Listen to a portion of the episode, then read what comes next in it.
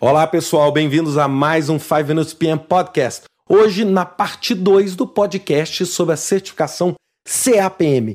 É, no podcast passado nós falamos um pouquinho sobre o foco da certificação CAPM, a quem ela se destina, as diferenças básicas entre a certificação, o que se espera de um profissional CAPM e o que se espera de um profissional PMP. Hoje eu quero falar um pouquinho sobre a prova e o processo de certificação. Terminei o podcast na semana passada falando sobre a exigência do diploma de segundo grau ou superior e as 1.500 horas de experiência em projetos ou 23 horas de treinamento. Agora eu quero falar um pouquinho sobre o processo. Né? A certificação custa 225 dólares para os profissionais que são membros do PMI, né? ou seja, que podem aí estar tá se credenciando como membro do PMI, como estudante ou como prático, e 300 dólares para aqueles que não são membros. Essa certificação, um ponto importante que a diferencia do PMP, é que essa certificação ela é válida por cinco anos. Após o período de cinco anos, você deve se recertificar, ou seja, você deve submeter ao processo novamente e ao exame novamente, para mostrar que você está capacitado. É diferente do PMP, porque nesse caso nós não temos os famosos PDUs, né? nós não temos aí o acúmulo dos 60 PDUs a cada ciclo de três anos para manter a certificação, mas sim um processo completo de certificação, lógico, com preço subsidiado, né? ou seja, o preço da recertificação é bem menor, mas ela exige aí os três processos. Bem, a prova. Como é que a prova é feita? A prova ela é integralmente baseada no PMBOK Guide quarta edição. Então essa é uma diferença grande para a certificação PMP. A certificação PMP, o PMBOK é cerca de 30 a 35% da prova, ou seja, de aí 65 a 70% da prova nós temos outros livros e muito, muito da experiência prática nas questões de responsabilidade profissional, nas questões de habilidades humanas, em cases, etc. Aqui não, aqui nós estamos falando uma prova que é tipicamente voltada para o PMBOK Guide. E essa prova ela é composta por 150 questões. Dessas 150 questões, 135 questões são questões de pontuação, são questões no qual você marca pontos para a prova. 15 questões estão espalhadas pela prova, óbvio, você não sabe quais são essas 15 questões, que elas têm efeito simplesmente estatístico na prova e permite ao PMI criar futuras questões. Ou seja, antes de uma questão entrar no banco de dados oficial da prova, ela passa por essa triagem, onde as pessoas vão responder essas questões sem que elas computem. Então, ou seja, você marca pontos só nas 135 e tem aí essas 15 para fazer.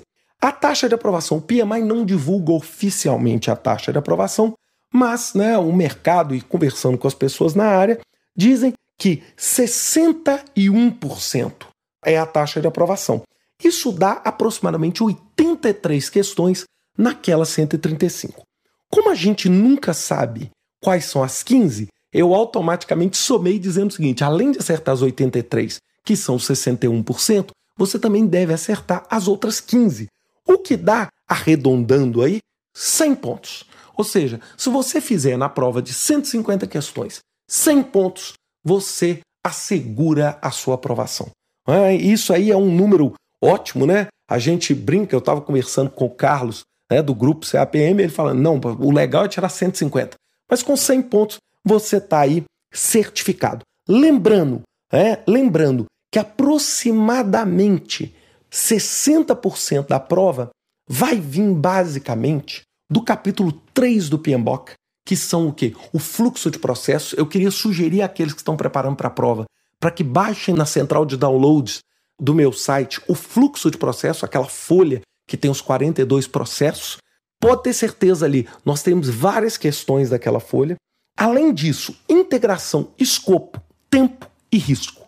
Então, ou seja, essas são as, né, o capítulo, basicamente, o capítulo 4, o capítulo 5, o capítulo 6 e o capítulo 11 do PMBOK.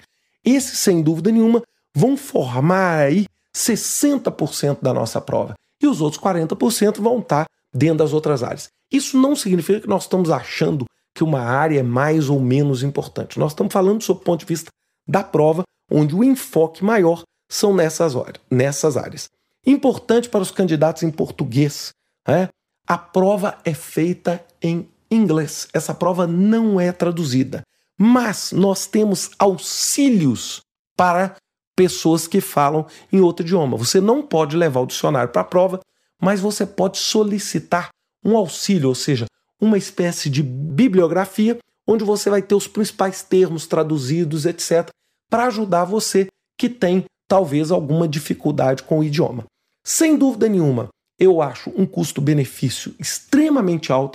Eu acho que é uma prova com uma complexidade moderada. Nós não estamos falando uma prova extremamente complexa ou extremamente puxada, com custo-benefício excelente. Eu não tinha a menor dúvida. Se eu tivesse hoje formando e começando minha carreira em gerenciamento de projetos, eu não teria absolutamente nada a perder em fazer essa prova. Ou seja, eu estudaria aí três semanas, estudaria um mês e teria essa credencial, uma credencial reconhecida no mundo inteiro, e eu viria com muita oportunidade os 12.500 certificados no mundo como oportunidade para eu fazer parte desse time seleto. Acho que vale muito a pena e acho que vale investir um pouquinho de tempo nisso, né? Ou seja, muita gente está pensando só lá no PMP, etc. Existe um mercado extremamente amplo agora para os profissionais de CAPM, principalmente em todos esses projetos que nós estamos vendo aí no Brasil nos próximos anos. Espero que vocês tenham gostado dessa série, né, desses dois podcasts. Desejo a vocês muito sucesso, uma ótima semana. Até semana que vem com mais um 5 Minutes PM Podcast. Até lá.